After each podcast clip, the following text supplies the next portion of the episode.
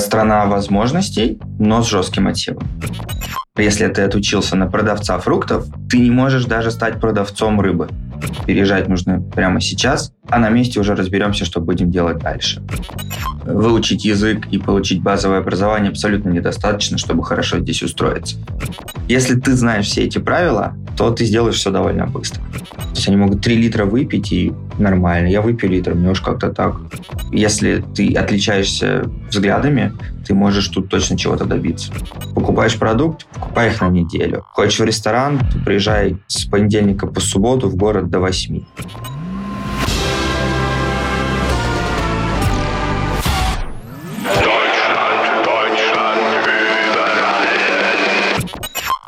Охуехавшие! Привет, я Миша. Я Андрей, и это подкаст «Ах, уехавший» про русскоговорящих ребят, которые уехали жить за границу. И сегодня в гостях у нас Дмитрий, который больше 9 лет живет в Мюнхене. Вы узнаете о том, что такое коммунизм здорового человека, почему снять квартиру – это 70% успеха, и зачем записываться к гинекологу сразу. Поехали! Дима, привет. Привет. Спасибо, что пришел. Спасибо, что позвали. Рад вас видеть. Мы тебя тоже. Расскажи немножко о себе, кто ты, что ты, где ты и сколько ты там? Я в Мюнхене, Германии. Здесь живу уже чуть-чуть больше, чем 9 лет. Совершенно не...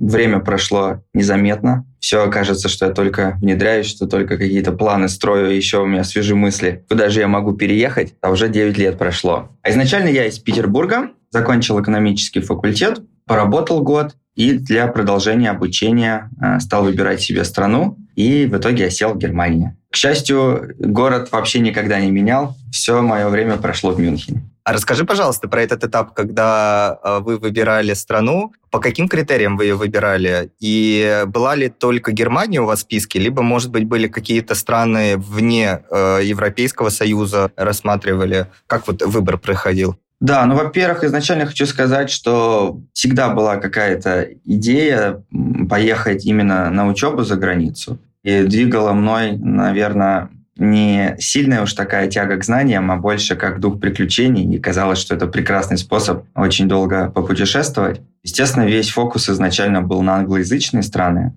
э, и на, так сказать, иммигрантские страны. То есть выбор стоял между Австралией, на самом деле, и Канадой. В Австралии удалось сделать семестр по обмену, ну вот, а в Канаду целенаправленно поехал получать IELTS и заодно отсматривать колледжи, где можно учиться. А потом так получилось, что все-таки преобладало то, что в эти страны слишком далеко лететь, а мы были очень сильно, я вместе с женой переезжал, привязаны все-таки к дому, и вот это расстояние, наверное, стало решающим таким моментом, что, в общем-то, нас оттягивало от принятия решения переехать в одну из этих двух стран. Австралию поэтому мы сразу отвергли, хотя нам безумно там понравилось, и до сих пор строим мысли, что, может быть, когда-то попробуем там жить. Поэтому фокус был на Канаду. И так получилось, что Канада, во-первых, не до конца зацепила, а во-вторых, в тот момент, когда мы подавали документы, произошли какие-то то ли забастовки, то ли ухудшения отношений, и временно был стоп по визам студенческим. И в этот момент я вспомнил, что учился-то я на самом деле в Петербурге в немецкой школе. В общем-то, с детства привык э, так или иначе к немецкой культуре, и Германия – центр именно Европейского Союза, на мой взгляд, экономический такой.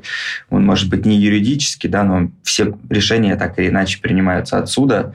И это было супер-мега спонтанное решение. Через день мы уже купили билеты как туристы, и через неделю переподали документы на студенческую визу под обучение немецкого языка. И решили, что переезжать нужно прямо сейчас, а на месте уже разберемся, что будем делать дальше. Поэтому, с одной стороны, решение спонтанное, а с другой стороны, помогло, наверное, обучение в немецкой школе. Мне кажется, спонтанные решения, они, в принципе, интуитивно самые правильные. Долго планируешь, а потом фигак. Я так татуировку недавно сделал. Планировал, планировал, потом думаю, вот, все, пошли сюда.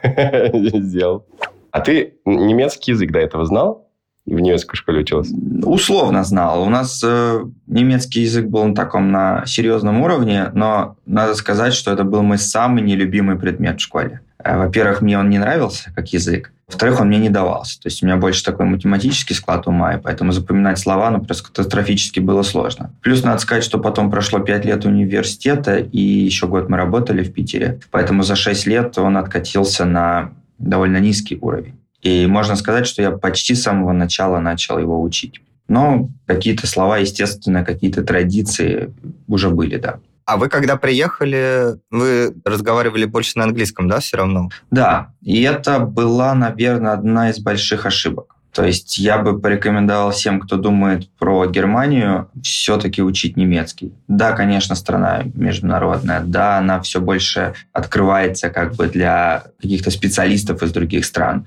Но так или иначе, все главные решения не принимаются во время talk, когда за обедом или после работы. И вот попасть э, в темп с местными можно только, если ты говоришь по-немецки. Но когда мы приехали, мы первым делом пошли на немецкие курсы, но нам казалось, что не, не может продолжаться очень долго, и не хотелось, чтобы...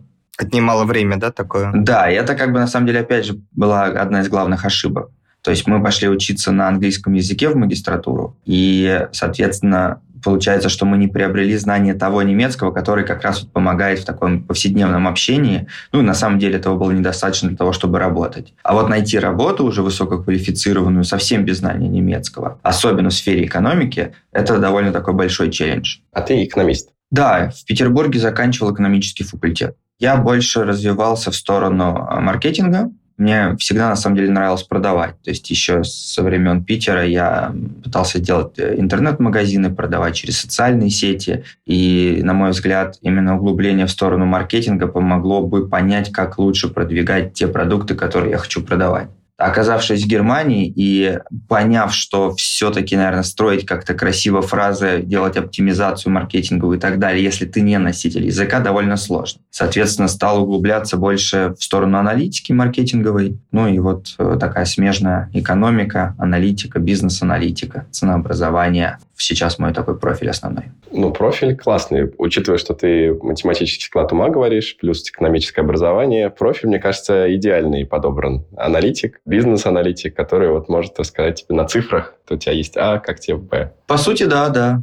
Слушай, очень интересно, на самом деле, для тоже слушателей, которые, например, какую-то уже профессию имеют и живут там в странах СНГ, переезжая, э, надо, наверное, себя оценивать правильно, э, кто ты в другой стране как специалист. То есть насколько, например, э, то, что ты делал или делаешь сейчас в своем городе там, или регионе, ты сможешь применить в другой стране, куда ты переезжаешь, да, потому что у тебя сразу есть определенные ограничения, связанные с менталитетом, есть ограничения, связанные с языком, потому что если ты таких больше гуманитарных э, направлений, да, там, или связано, опять же, да, с маркетингом что-то. То есть надо понимать, э, как э, люди себя ведут, почему они себя так ведут, какие процессы работают, не работают. И вот, наверное, быть еще к этому готовым, что когда ты планируешь переезд и какую-то рабочую деятельность там, если у тебя она не остается как удаленно там, где ты находишься, что надо заранее еще, наверное, сделать такой research и понять, а, а кто я там на местном рынке, к чему мне надо готовиться, кроме языка. Я в этом Согласен, да.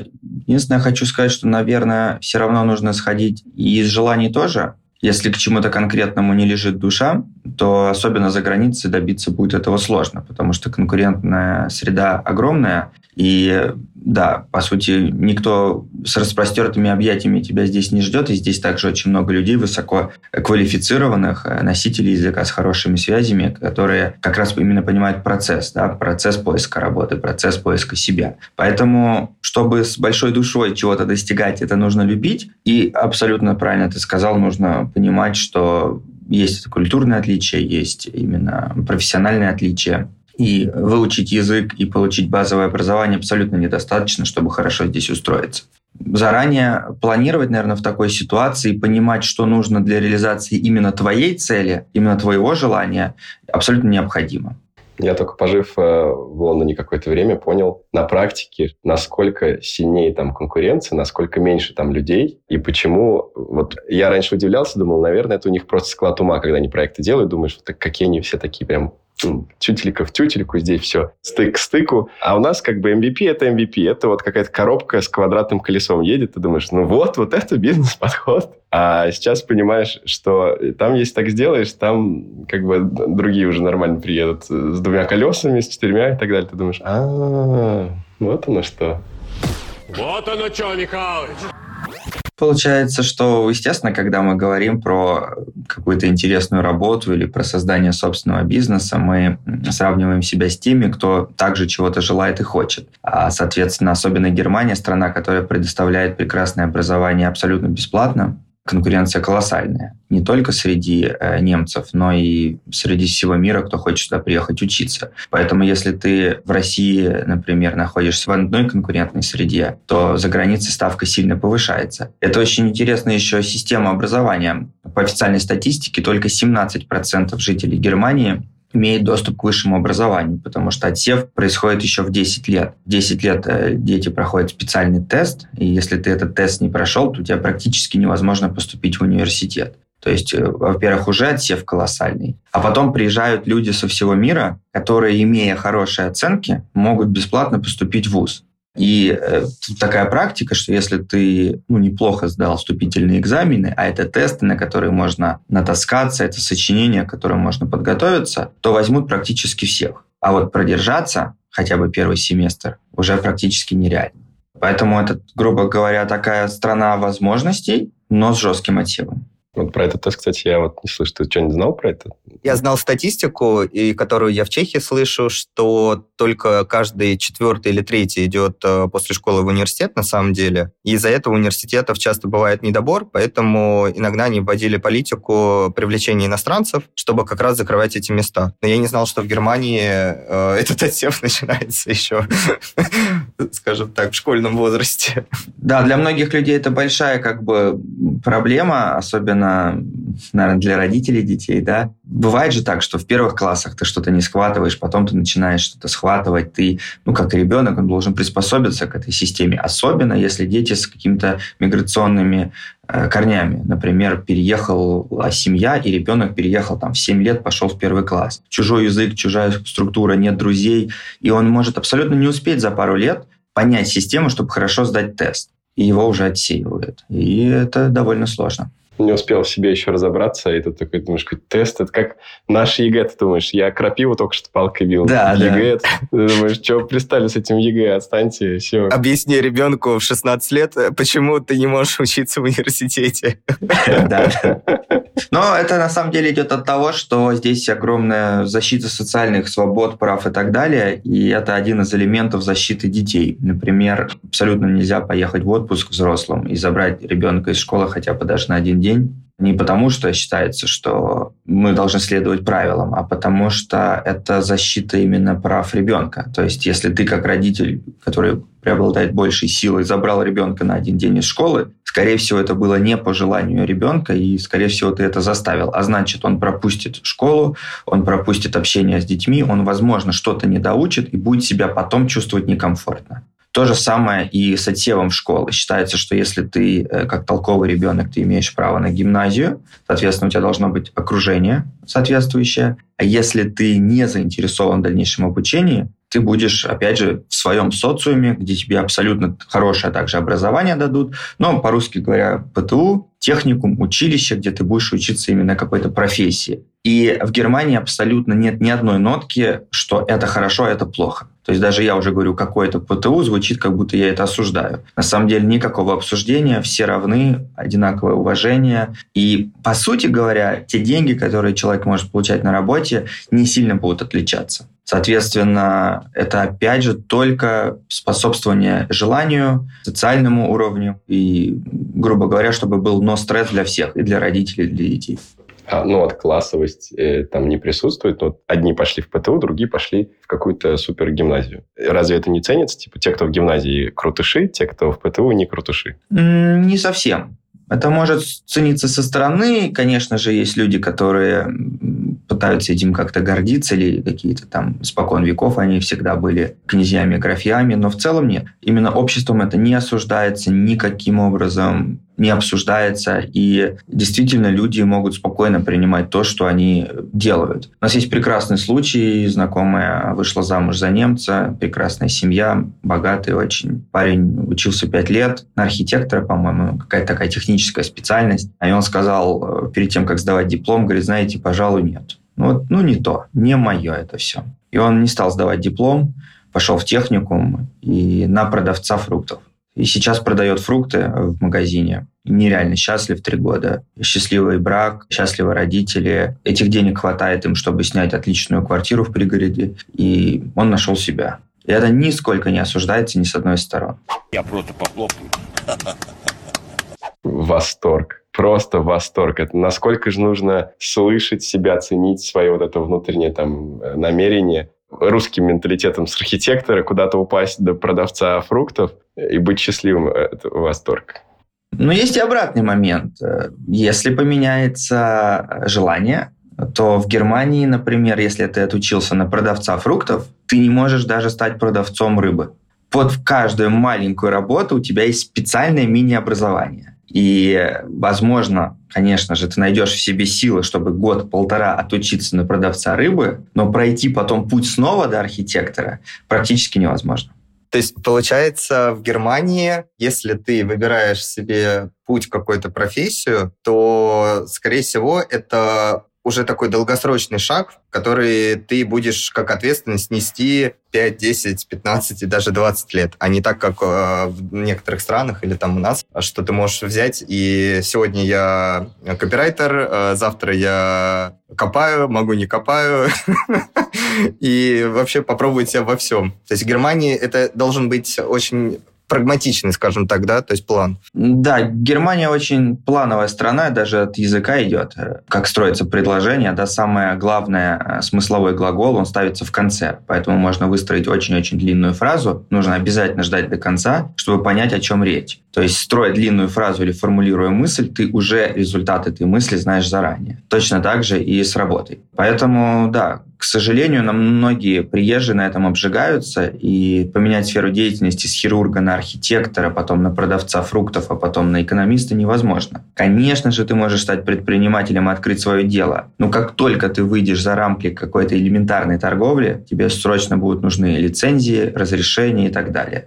Классический пример, очень много девушек приезжает, э, ногти, маникюр, с этим большие проблемы в Германии, нехватка кадров, гигантские цены, невозможно ты должен иметь лицензию либо медсестры, либо какую-то врачебную лицензию, то есть если ты говорим про косметические процедуры. Соответственно, самые толковые люди, им приходится нанимать в команду немца с специальным образованием, регистрировать на него салон и быть у него как бы в подмастерье, потому что обязательно нужна именно теоретическая база, лицензия, и это не так просто получить. Поэтому, занимаясь чем-то, нужно заранее заботиться, чтобы твое образование изначально, твоя сертификация коррелировала с тем, чем ты хочешь заниматься. Слушай, интересно. Мне кажется, кстати, вот я не знаю, как в Чехии, в Англии, мне кажется, не так. Школа, универ, работа. Вот после школы делают перерыв немцы? И да, и нет. В основном перерыв делают между бакалавром и мастером. Это прям очень-очень распространено. Считается, что бакалавриат, ну я сейчас говорю больше про свою сферу, про экономику. У нас, если мы говорим про русский да, экономический факультет, там куча-куча специализаций. От маркетинга до бухгалтерии, финансы и так далее. В Германии ты учишься 3-4 года, общее образование, грубо говоря, обществознание такое. А потом, уже поработав где-то, пропутешествовав, пройдя социальную службу, люди ближе к 30 годам начинают понимать, чем они хотят заниматься, и идут на уровень мастера уже непосредственно узкоспециально, например, финансовый анализ. Поэтому принято все-таки после бакалавриата еще именно потому, что в Германии не принято сильно со стороны родителей поддерживать детей. Э, финансово я имею в виду. Если тебе 18 лет, ты как правило, съезжаешь. Если у меня очень много примеров было на практиках, э, родители очень обеспеченные. Это было лет 8, наверное, назад, или когда только-только появились Теслы, шикарный дом, родители приехали на Тесле, пошли в дорогой ресторан, а, встретились с сыном, и после этого пошли в дорогой ресторан. А он пошел со мной в магазин и купил хлеб, только хлеб потому что ничего больше не хватало ему денег. Я говорю, а как так? Вот ты ешь хлеб, а твои родители пошли в ресторан. Он говорит, так это же родители. А это я, вот у меня такая зарплата. Это опять же не осуждается. Поэтому на время бакалавра чуть-чуть люди подкапливают денег, пускаются в путешествия или еще дальше копят деньги, только потом уже идут на уровень мастера. Ну, то есть мастер может отличаться от бакалавра по направлению? Да, мастер уже более узкоспециальный. Ну, то есть э, более чуть-чуть, типа вот ты маркетолог, ты такой, на архитектора? Нет. Или маркетолог, но я на аналитического маркетолога? Вот второе. Я думаю, как правило, с бакалавриата да, на магистратуру ты можешь идти только в рамках своего направления и вот в рамках как раз повышения квалификации. То есть ты не можешь поменять, сейчас я экономист, а хочу быть медиком. Типа нет, будешь тогда заново учиться. Есть примеры, есть частные вузы, еще что-то, но это сложно. И я тоже встречал много примеров, что люди действительно хотели кардинально менять свою профессию, даже отучившись на мастера архитектора после какого-нибудь инженерного бакалавриата, а потом говорили, нет, я все-таки биолог. У нас есть одна девушка, прекрасный пример, она загорелась придумать лекарство от рака. И делает это настолько серьезно, что она отучилась после магистратуры уже на бакалавриате. Сейчас э, заканчивает магистратуру, но уже по биологии. То есть она прошла полный цикл заново и сейчас поступает э, в университет научным сотрудником будет писать кандидатскую уже в биологии. Но это занимает очень много времени. Да? То есть это учеба, учеба, учеба без ограничения.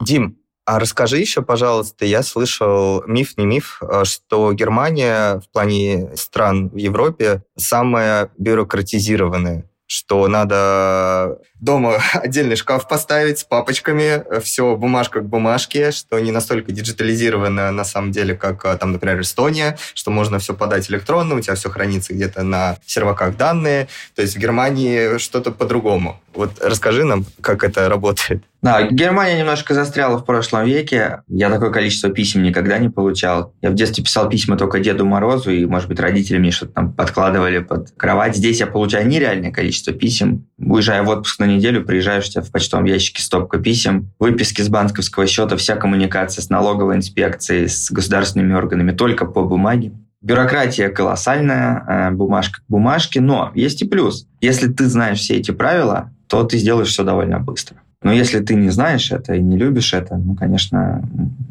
очень сложно. И особенно сложно вот такие немецкие слова. Одно слово на три страницы, и понять, что они хотят от тебя, довольно сложно.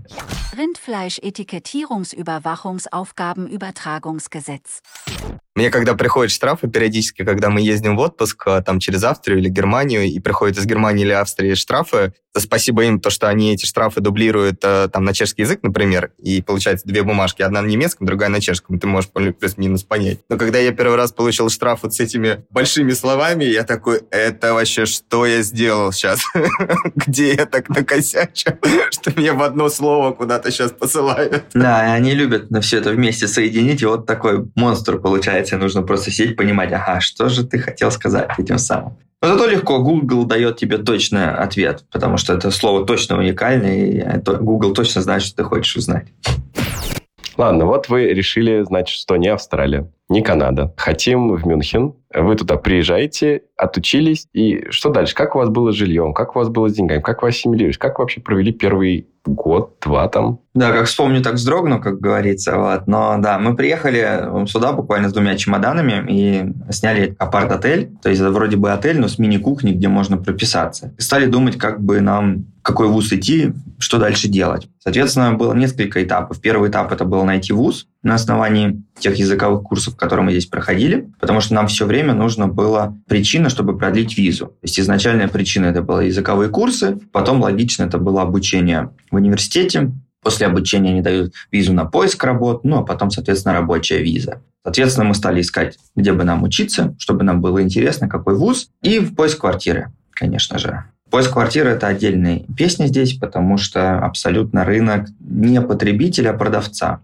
нереальный спрос, нереальные цены, и никто не заинтересован, чтобы тебе сдать, особенно если ты студент с другой страны без постоянного источника дохода. Невозможно найти маклера, который бы тебе что-то показывал. То есть, если ты ищешь квартиру, это 30 человек стоит внизу, тебе позволяют на 3 секунды забежать, ты стоишь со стопкой документов, где у тебя абсолютно вся кредитная история, а как у иностранца она у тебя нулевая, да, выписки с банков, рекомендательные письма бывших работодателей, я брал рекомендательное письмо у своего профессора из университета э, в России, чтобы как-то нам дали квартиру. А квартира это не, не что-то хорошее, это там тысяча евро, абсолютно раздолбанная квартира с окнами на улицу и без какого-либо ремонта. Есть другие варианты, да. Можно заплатить больше и снять квартиру с мебелью, но тогда цена будет абсолютно неадекватная. Поэтому если ты нашел квартиру, по сути, это 70% твоего успеха в Германии. Найти работу уже будет проще работу искать только. Типа, если есть где жить, то мы тебе работу дадим. Если негде жить, все, давай дальше. Да, это так и есть. И мы когда снимали последнюю квартиру, уже не хотели старостройку, сняли просто новую,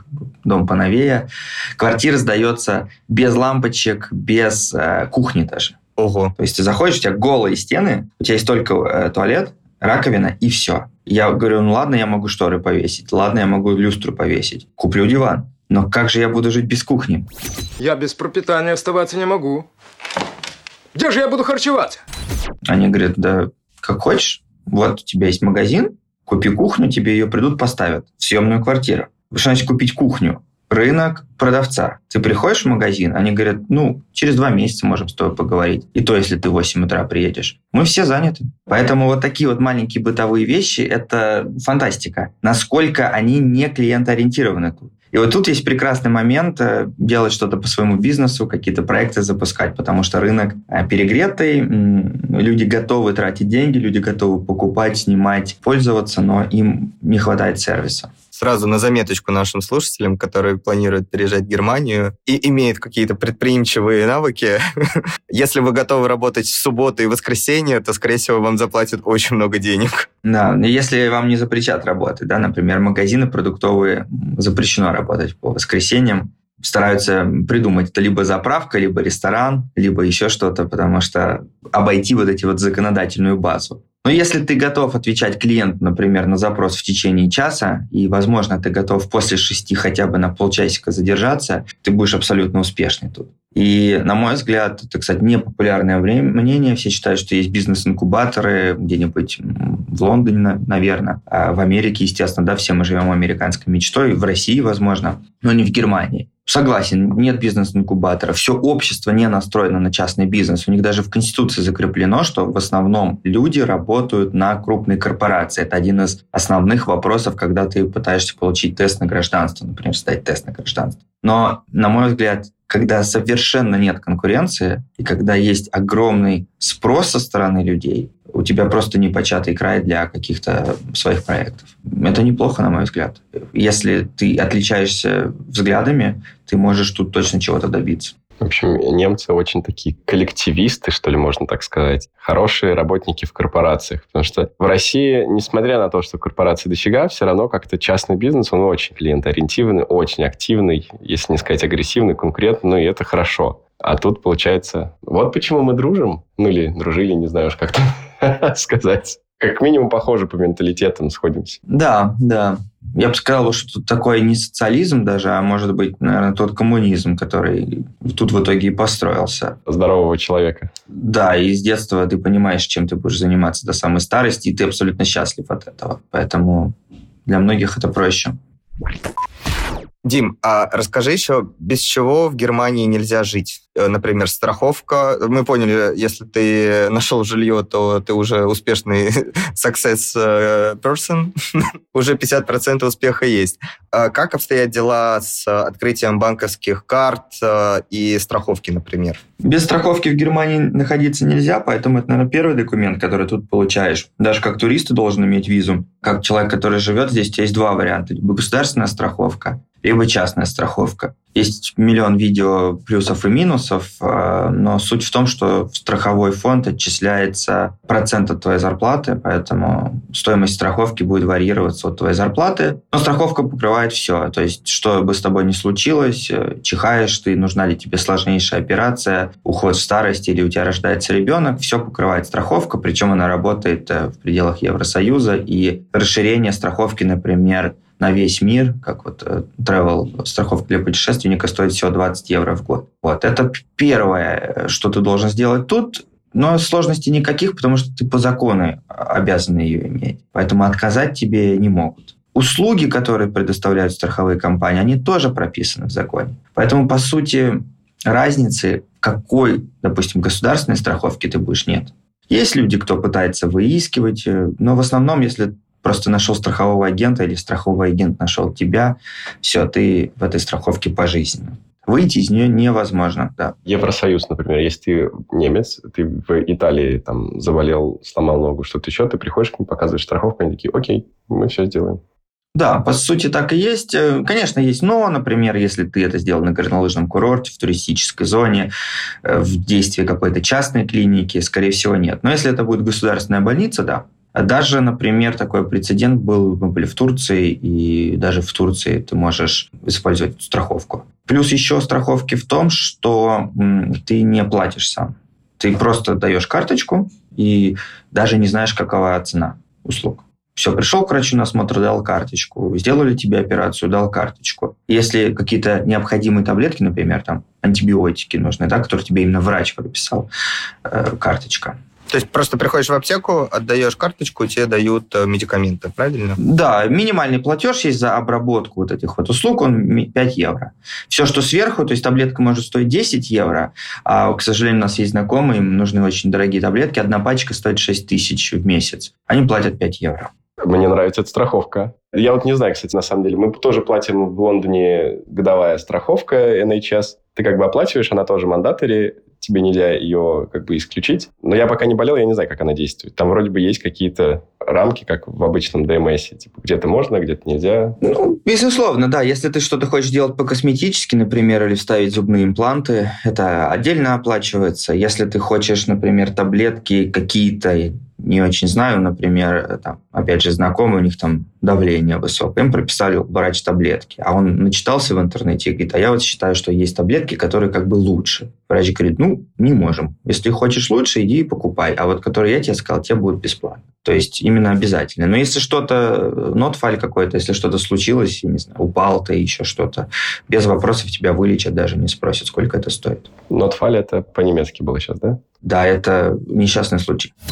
Сколько времени потребовалось вам на язык вообще, чтобы вот нормально себя почувствовать, advanced, если там по-английски? Я бы сказал, что год э, я бы рекомендовал всем идти именно этим путем, не думать, что мы теряем время, то есть абсолютно спокойно инвестировать год жизни в обучение языка в интенсивной языковой школе. И за 9 лет жизни могу сказать, что самые интересные люди, которые мне встретили здесь, и общение, которое я до сих пор продолжаю, именно были в языковой школе мотивированные, целеустремленные, нереальные люди. Этого достаточно для начала обучения в университете. Я бы сказал, что нужно где-то два, возможно, три года, чтобы почувствовать себя комфортно.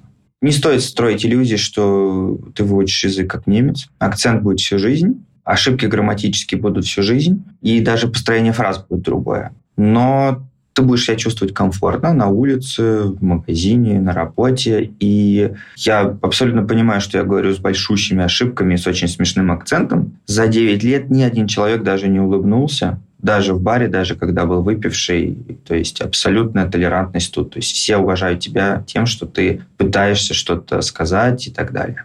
Вот это тоже восторг был для меня, сюрприз. Ну, в хорошем плане для меня, типа, как для там, советско-российского человека. Если здесь ошибся, тебе накидают тут же. Просто тут же накидают. Сюда ты приезжаешь, тебе говорят, отличное произношение, ты думаешь... Я хорош. Да, я хорош, я вообще молодец, да. Я есть груд, ты думаешь, вот какие молодцы. Значит, такой момент необычный. Они когда начинают спрашивать, какие языки ты знаешь. И я всегда, естественно, я знаю иностранные языки, я первым делом говорю английский. А здесь английский не считается иностранным. То есть английский – это база. Ну, ты же умеешь писать, ты же умеешь читать, чай кипятить. Ты знаешь английский.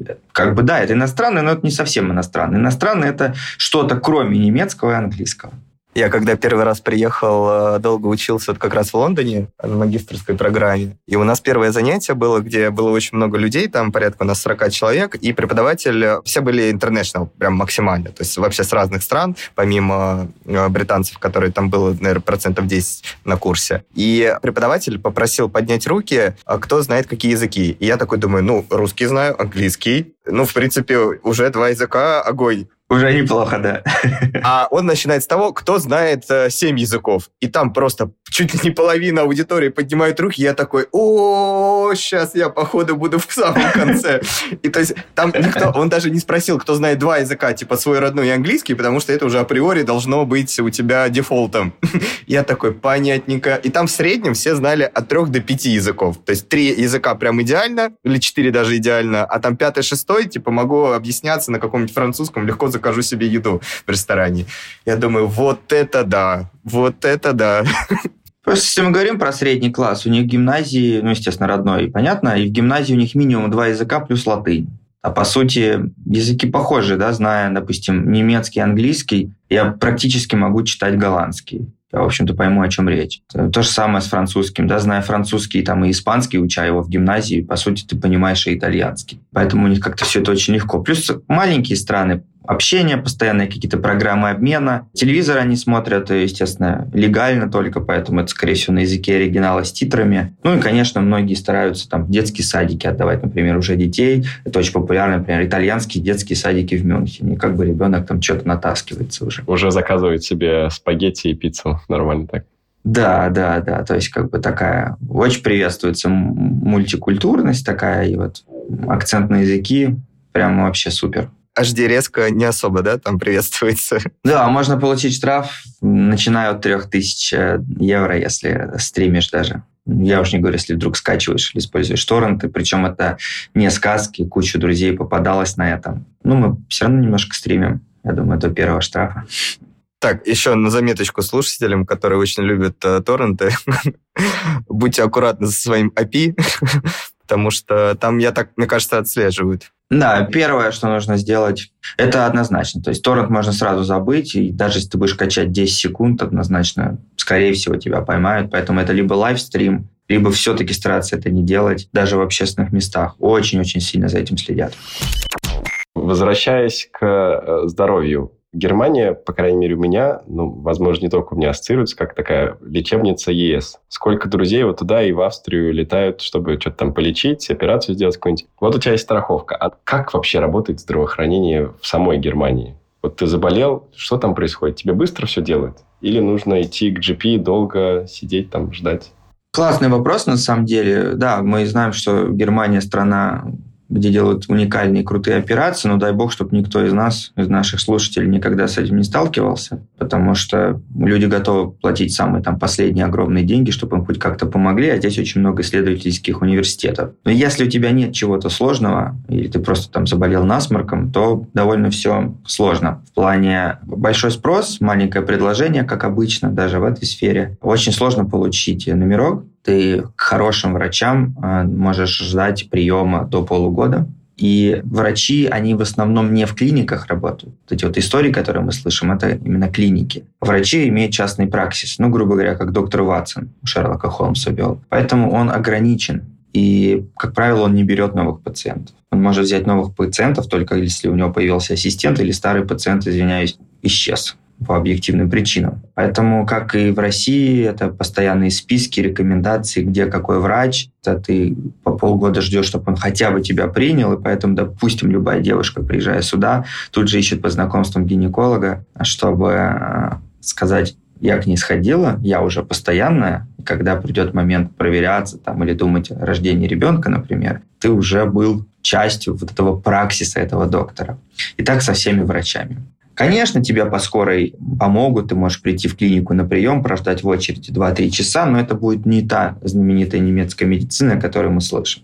Поэтому, как и везде, нужно искать хороших врачей и проводить действительно такую большую работу и ходить к ним очень-очень заранее. То есть будешь умирать, тебя точно вылечат. Да. Но если ты хочешь провериться или у тебя какой-то недуг, то надо планировать, будешь ждать. Будешь ждать, и, например, в России чуть что ты сдаешь кровь, да, там, не знаю, у нас огромное количество этих хеликс, там, центров и так далее. Вот здесь за 9 лет жизни в Германии я кровь, по-моему, сдавал один раз, и то я очень сильно попросил об этом. Ты болеешь? Ну, посиди дома, чай попей. Кровь, да зачем ее сдавать? Все нормально, что молодой еще. Все. А, слушай, похоже к Европе, в принципе, вот э, у них, ну, похожие. Потому что что в Лондоне, что в Чехии, вот мы общались, что во Франции. Примерно похоже. Если совсем у тебя отваливается что-то, к тебе мигом приедут, починят, поправят. А если ты кашляешь, не забивай голову, иди там, это процетамол, вперед.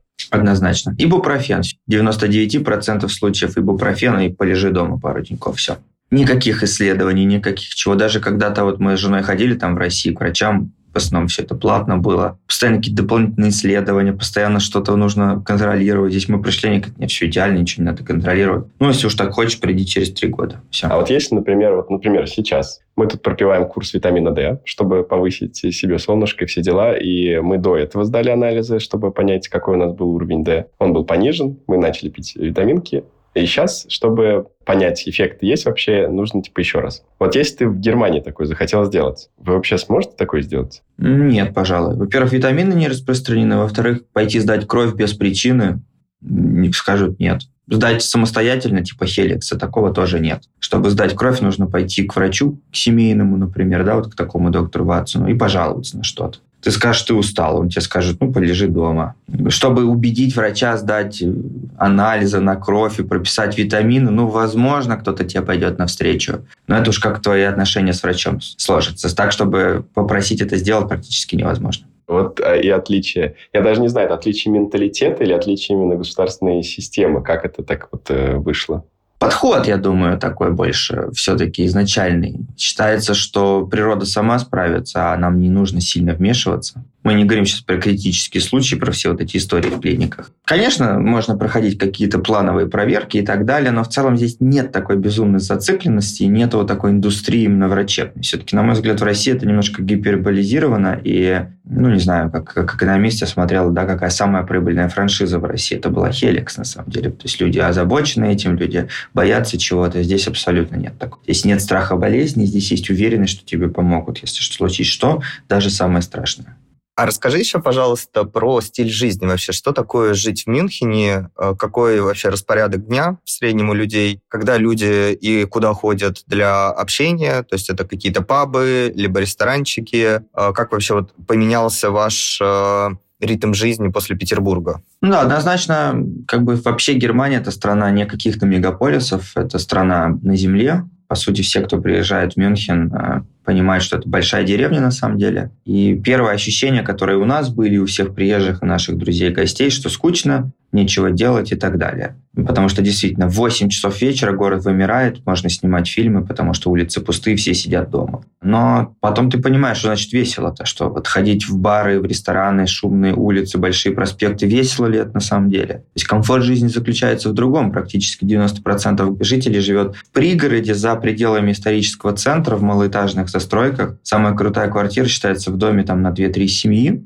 ты живешь на земле, ты живешь в лесах, и в основном ты время проводишь вне города. То есть город нереально зеленый, огромное количество парков, спорта, ты можешь гулять, бегать, ездить на велосипеде, ходить в город и так далее. Мы практически все время проводим за городом и увлеклись здесь, естественно, как и все мюнхенцы, это походами в горы, нереальное количество треков, прекрасные виды. Зимой это, естественно, всевозможные горнолыжные курорты. И вот в этом и большой кайф. есть везде какие-то находятся прекрасные местные ресторанчики, тропы, какие-то клубы, люди собираются, ездят вместе на велосипедах, э, ходят вместе в походы, слушают какую-нибудь джазовую музыку, танцевальные ивенты, спортивные ивенты, картины рисуют вместе. Вот именно социальное общение, классная еда и на природе. Вот это как бы тот мотив, который на самом деле живут немцы. И в какой-то момент вот эта шероховатость, которая у тебя была в России, да, вот эта вот суета, она с тебя спадает, и ты понимаешь, что вот такая спокойная жизнь — это не отстой, это не тухло, это не скучно, это круто. И вот за это ты готов платить. Минимальный дом в пределах еще как-то Мюнхена, но на земле стоит там 100 метров дом, такой домик, я бы сказал, маленький таунхаус, полтора миллиона евро. А вот приезжие люди, и иммигранты, и студенты, они живут в центре. Пока ты молодой, классно, потом нет. В Лондоне, мне кажется, так же, что в центре британца найти это, ну, прям челлендж. Это надо постараться, это надо прийти в компанию, где он сидит, э, где-нибудь работает, сто лет уже. Но он уедет после рабочего дня к себе домой, где у него собака, участок, домик, беседка, и он такой выдохнет. Если не хватает движухи, Мюнхен находится прекрасно, 6 часов до моря, два часа любые горнолыжные курорты, международный аэропорт во все страны мира, под Мюнхеном второй аэропорт, где летает Ryanair, пять раз дешевле во все страны мира. Пожалуйста, едь куда-нибудь на выходные, отдыхай, туси. Но жить ты должен в комфорте среди леса в 20 минутах. То есть ты можешь жить, грубо говоря, в лесу, в парке. 20 минут на машине, ты в центре города делаешь, что тебе надо. Пожалуйста, нотариусы там. Есть доставка, например, какая-то? Вот вы живете за городом, получается. Как это все? Нет, к сожалению, вообще такого нету.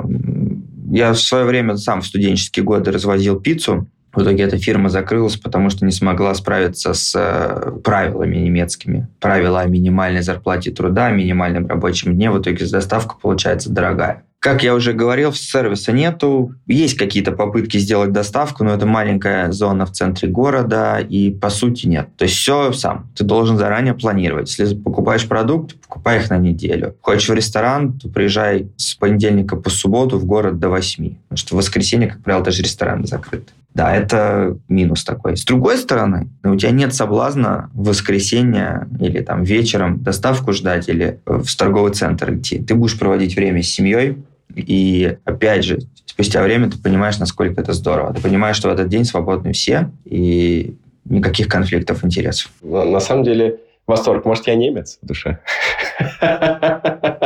Ну, к этому надо прийти. Мы очень долго к этому приходили, потому что вот это принять вот эту ситуацию довольно сложно. То есть ты все время сравниваешься, ты все время сравниваешься со своими друзьями в России и думаешь, блин, правильно ли я делаю. Но потом, когда ты отпускаешься, ты понимаешь, насколько комфортно и совсем по-другому жизнь идет.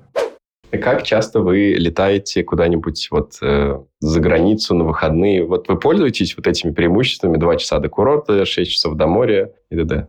Да, мы практически каждые две недели куда-то ездим. То есть, чтобы мы были в выходные в Мюнхене, это очень-очень редко. Должно быть день рождения самых близких друзей или завал на работе. Блин, круто. То есть, очень да, круто. То есть, это постоянно вообще. У нас мы закупаемся либо билетами на самолет, либо на машине же все близко. Ну, 6 часов реально ты в Хорватии, это уже все море. 7 часов ты в Италии, 8 часов ты в Ницце, 10 часов ты в Амстердаме. И, и все. Исследуешь просто везде, ездишь, кайфуешь, смотришь. Естественно, друзья же разбросаны еще везде. В Германии, кстати, в отличие от России, нет такого, что ты вот... Э, это мы особенные такие, сели в Мюнхене и все. Люди едут за своей целью, за своей работой. То есть, например, нужно ребенка в школу, где получше там общение или там, не знаю, итальянский язык. Бах, переехал через неделю предложили работу, позицию тимлида, но там в Берлине. Бах, переехал. То есть люди практически не живут в собственных квартирах, постоянно меняют локации. Считается, что больше трех лет на одном месте работать как бы неинтересно, застой, а найти в маленьком городе работу практически ну, невозможно в той же сфере, в которой ты хочешь развиваться. Поэтому ты ездишь по всей Европе, и через 10 лет у тебя друзья везде, и ты просто выстраиваешь так выходные, что у тебя тут фестиваль, тут горы, а тут еще и друг. И вот все они так друг к другу ездят. Клево. Блин, круто. Э, в Чехии также, Миш? Чехия сама по себе меньше, из-за того, что есть э, Моравия и, по сути, есть Прага, из Моравии это Брно, который находится недалеко от Вены, Прага, она ближе как раз к Дрездену, то все равно у чехов нет такого большого выбора по работе. И многие чехи, на самом деле, стараются ехать в Германию. То есть те, кто понимают, что есть какие-то перспективы у них, они учат немецкий, а уезжают как раз э, ближе вот к Дрездену, наверное, да, там ищут работу, а потом просто приезжают э, домой в Чехию, здесь э, там проводят время на выходных, наверное, с родственниками, а потом опять уезжают в Германию. Поэтому, наверное, чем-то похоже, но в Германии, я так понимаю, много разных э, возможностей, регионов. Э. Германия очень высокий средний класс, то есть как бы разброс зарплат небольшой. Если ты самый, самый неуспешный человек, у тебя 2000 в месяц нетто. Если ты мега успешный человек, 6. Ну и то это так, совсем нужно быть каким-то там начальником департамента. И, по сути, огромный средний класс, который, в принципе, все понятно, то есть у тебя все на кредитах, ставки были минимальные много лет подряд, денег много выходило свободных, и люди тратят их на себя, тратят их на свои удовольствия, на рациональные удовольствия, да, то есть это не шампанское всем и сразу, это качественные вещи, классная поездка и вкусная еда. Конечно, если ты хочешь выйти за эти рамки, тебе нужно заниматься чем-то собственным. Как я уже говорил, возможности есть, поэтому сейчас да, занимаюсь собственным бизнесом и получаю удовольствие от того, что делаю. Можем э, порекламировать э, слушателям, э, если хочешь. Расскажи, чем, что, как, ссылку где, давай. Да, у нас собственный бренд мы организовали, фирма называется Larius. Larius, правильно? Larius, да, в интернете можно найти larius-group.com. А Вот. А Мы занимаемся довольно узким сегментом товары для нумизматов.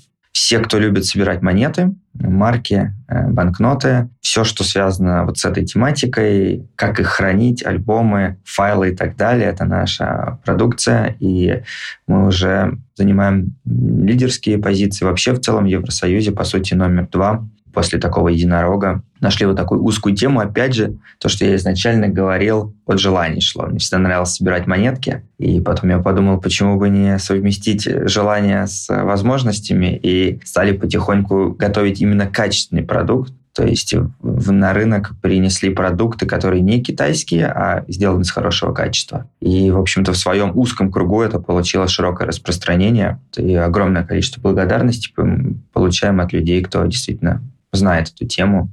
Каково это делать бизнес в Германии? Самое сложное здесь – это, наверное, восприятие общества.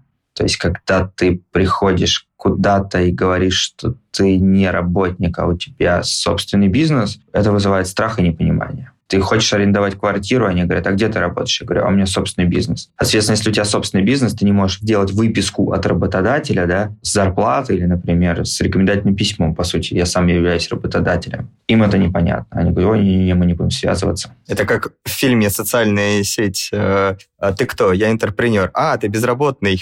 Да, однозначно, да. Ты пришел куда-то там, я занимаюсь своим делом, так смотрят, типа, наверное, ты что-то неудачник в жизни, да. Как же ты не в офисе, как же ты как бы так. То есть это не так развито, как в России? Э, да, да, да, абсолютно, да.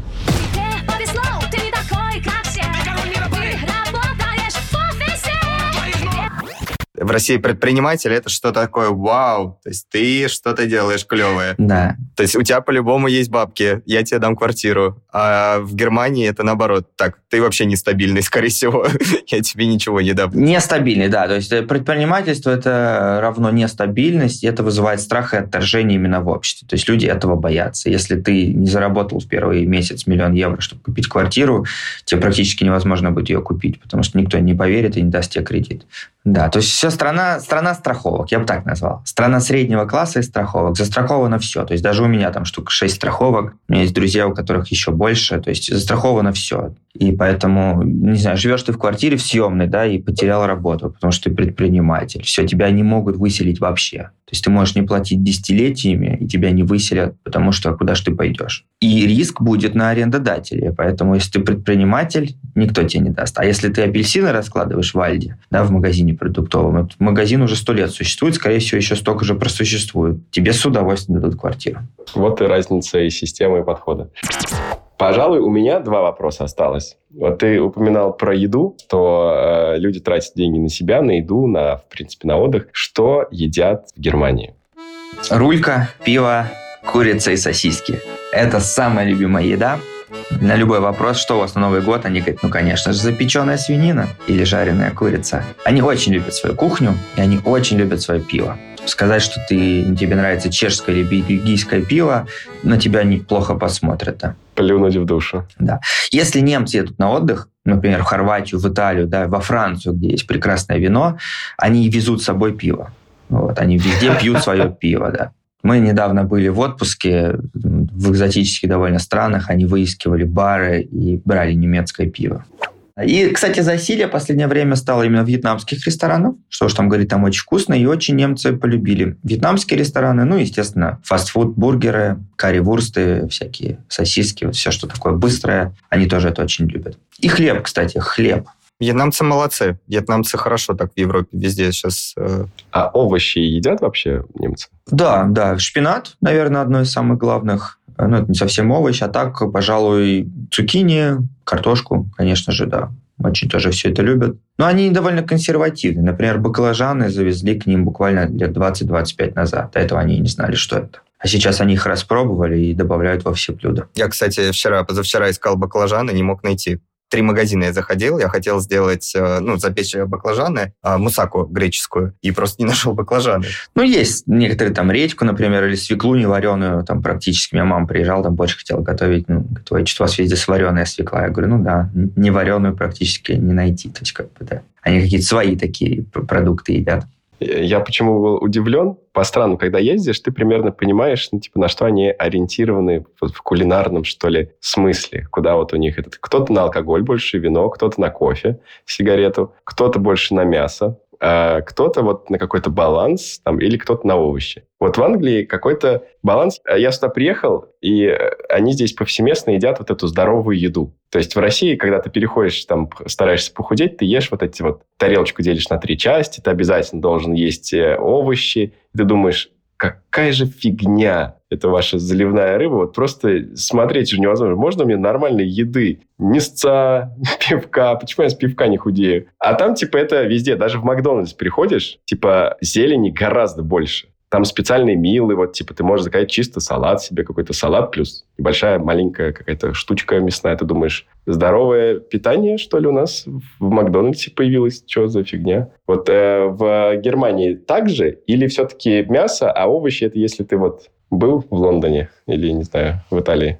Ну нет, пожалуй, у них нет такого, как вот мясо и гарниры. У них вот либо мясо-мясо, либо прям овощи-овощи. Очень часто, особенно парни, меня это поражает, на обед заказываете такой салат большой, просто листьев, там, не знаю, там, тазик такой. И, это тоже очень распространено, конечно же. Но все-таки это, наверное, мясо, да, это какая-то немецкая еда и обязательно пиво. Пиво считается самым главным, пить можно с 16 лет, пить можно на работе на работе стоит шкаф, ящик с пивом. И, например, самое необычное – свадьба. Да? Свадьба обязательно должно быть пиво. Я вот ни разу не видел, что в России пили пиво на свадьбе, а здесь обязательно бочка, пиво. Ну, тут стоит упомянуть Мюнхен Октоберфест э, как э, обязательное, мне кажется, мероприятие для всех местных жителей. А ты бывал на Октоберфесте?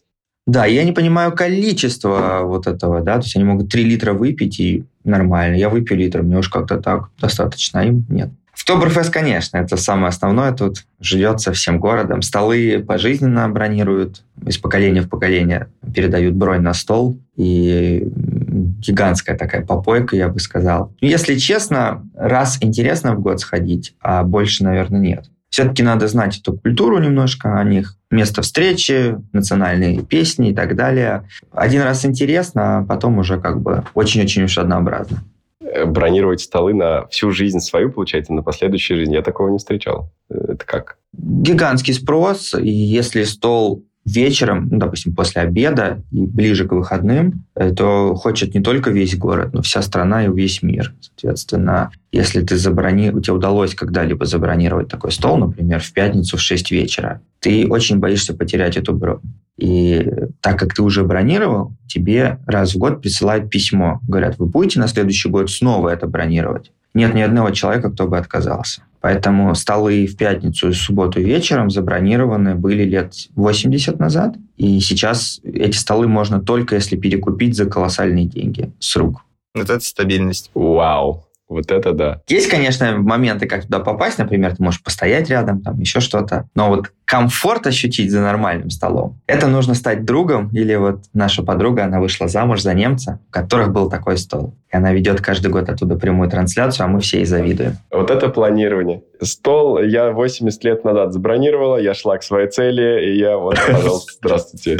Да, да. Это было невероятно интересно, познавательно, увлекательно мне нравится вот э, вообще, Миш, с твоей стороны гости, потому что дают больше информации какой-то, даже не финансовой а как-то, как будто жизненный опыт шире. Но все-таки 9 лет не пропьешь. Вот, мне это очень нравится. Спасибо тебе большое, Дим, что пришел. Завершая наш э, выпуск, три совета слушателям, которые ты бы хотел дать? Вот приезжая в страну, в Мюнхен, в Германию, что нужно первым делом сделать, подумать, заиметь? Обучение языку – это не трата времени, это одна из самых важных инвестиций, поэтому абсолютно не боясь упустить что-то, год-два заниматься всецело этим. Второе – это, наверное, все-таки следовать своим желаниям. Общество на самом деле в Германии сильно навязывает свою модель, но абсолютно можно ей не следовать, да, то есть э, закон исполнять, да, но делать то, что тебе нравится. И третье, наверное, пользоваться прекрасным географическим положением и изучать э, мир вокруг, культуру, природу, путешествовать. Это, наверное, одни из самых главных преимуществ жизни именно в Европе и особенно в Германии, в Мюнхене из-за такого прекрасного географического положения. Это восторг, да, слушай. Ощущение, как будто я с психологом, с коучем позанимался, такой вдохновленный. Спасибо большое. Спасибо вам, да, очень интересно, на самом деле, и диалог, и комментарий. Для всех слушателей мы оставим ссылки в описании на твой э, интернет-магазин. Если э, у тебя будет желание, мы можем оставить какие-то ссылки, может быть, на Инстаграм, и люди могут э, смотреть за твоей жизнью, да, что такое вообще жизнь в Германии, в Мюнхене. А потому что, я еще скажу, Дмитрий очень много занимается бегом, он ездит на разные марафоны. То есть, и если вы, например, живете в Германии или вы живете в Европе и вы тоже занимаетесь бегом, то вы можете присоединяться и тем самым расширять нетворк и знакомиться.